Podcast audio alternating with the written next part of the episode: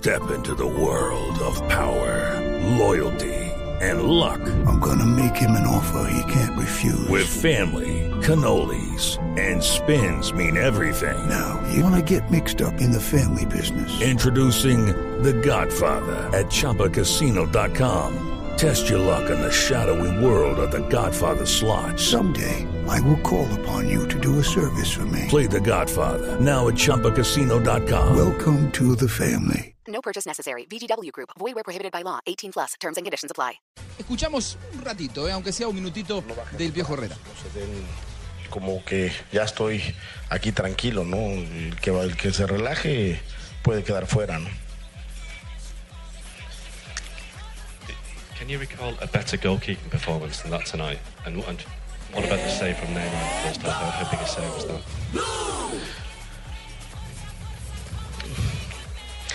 Pues mm, no sé si haya un, recuerdo, por lo menos en mi memoria, ¿no? Creo que no hay un, un, portero que haya hecho lo que hoy Memo hizo en un mundial.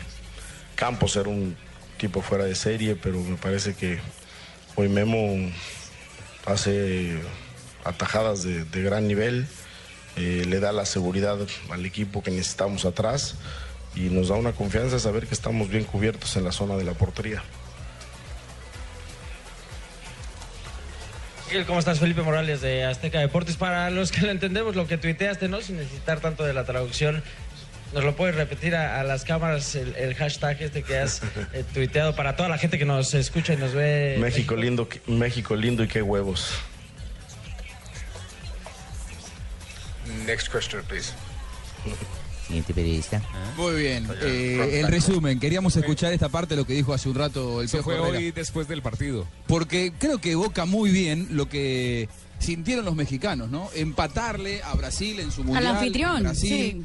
Con un enorme eh, eh, arquero. El trabajo No que tuvo pudieron, hoy. no pudieron. Fue la figura, Ochoa. sin duda, Juan. Sí, a ver, ¿qué Nos, nos multiplicamos, no pudieron abrir el cerrojo, no nos pudieron marcar porque somos una bonita familia, qué bonita familia, somos qué bonita familia. Bueno, los imágenes de los mexicanos, porque hoy tenemos además presencia de un colega eh, con Jorge Sánchez de Televisa, a quien le damos la bienvenida.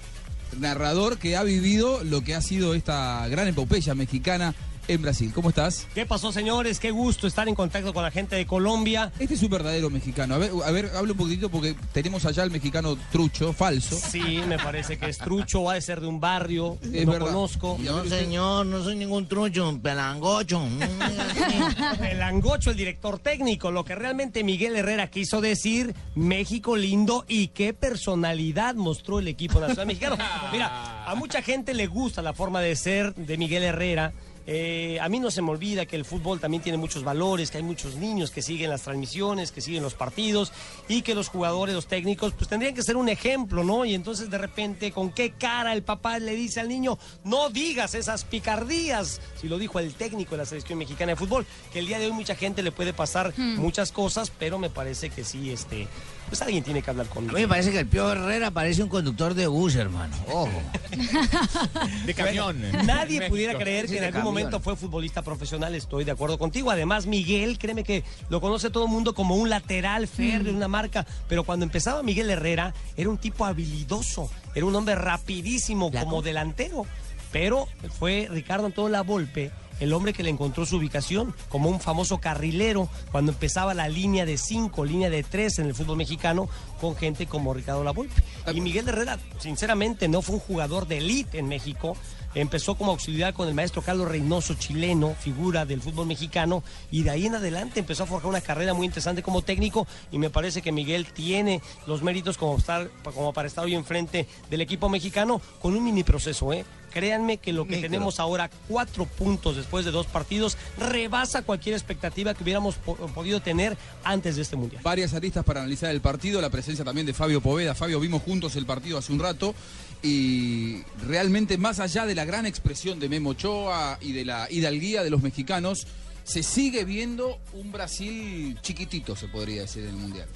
Un Brasil sin ideas, un Brasil que carece ya de la magia a la que nos tenía acostumbrado, un Brasil que ya no tiene ese jugador que puede decir eh, me voy a echar el equipo al hombro porque no lo es Neymar, no lo es Oscar. Eh, Ramírez, que hoy fue el hombre que apareció en la formación titular, pero tampoco lo fue, incluso fue relegado. Eh, eso es, pero a pesar de esas falencias de- del equipo brasilero, eh, aunque no lo hizo por eh, creación de juego, lo hizo más que con, más con ganas que con ideas, pudo crear situaciones de gol y por algo es figura Memo Ochoa. Entonces eso también habla de la fortaleza de este equipo brasilero que para muchos, y yo me incluyo, sigue siendo un favorito para Claro, llegar a la final. co- coincido, ¿eh? coincido. Mucha riqueza individual, mucha riqueza técnica, mucha jerarquía en algunos de sus nombres, pero todavía a nivel de equipo le sigue faltando. ¿Cómo me mira Marina Granciera? Para mí, para mí el culpable fue Filipao. ¿Por qué? ¿Por qué, Barbarita? Porque si él hubiera sacado a Neymar y mete a Nishimura, habían ganado.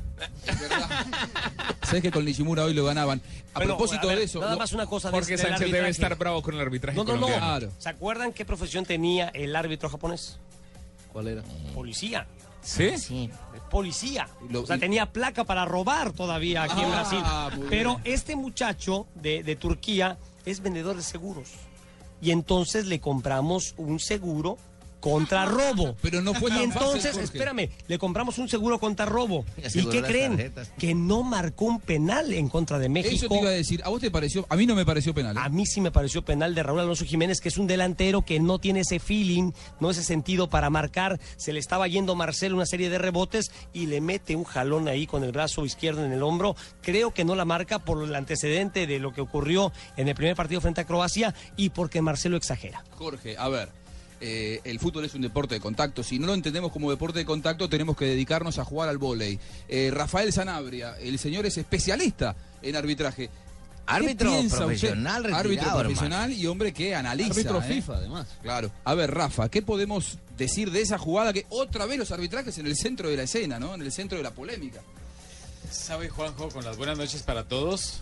Eh, me pasó un frío, me pasó un frío por todo lado, porque es que eh, si el árbitro hubiese sancionado esa pena máxima, No. estoy seguro que el campeonato mundial había tomado otro rumbo. Se van las elecciones. No se va a acabar, no se va a acabar. No se van a ir los, las elecciones, los jugadores, pero desde ahí para arriba hubiese sido otro mundial, totalmente diferente, con todas las dudas, con todo lo que permanece después de los, del mal comienzo de los árbitros, no solamente en el partido de México, en el partido de Brasil, eh, en el partido de España, el penal que le dieron también a favor de España, eh, no solamente por eso, sino porque eh, hubiese sido un escándalo de plana mayor.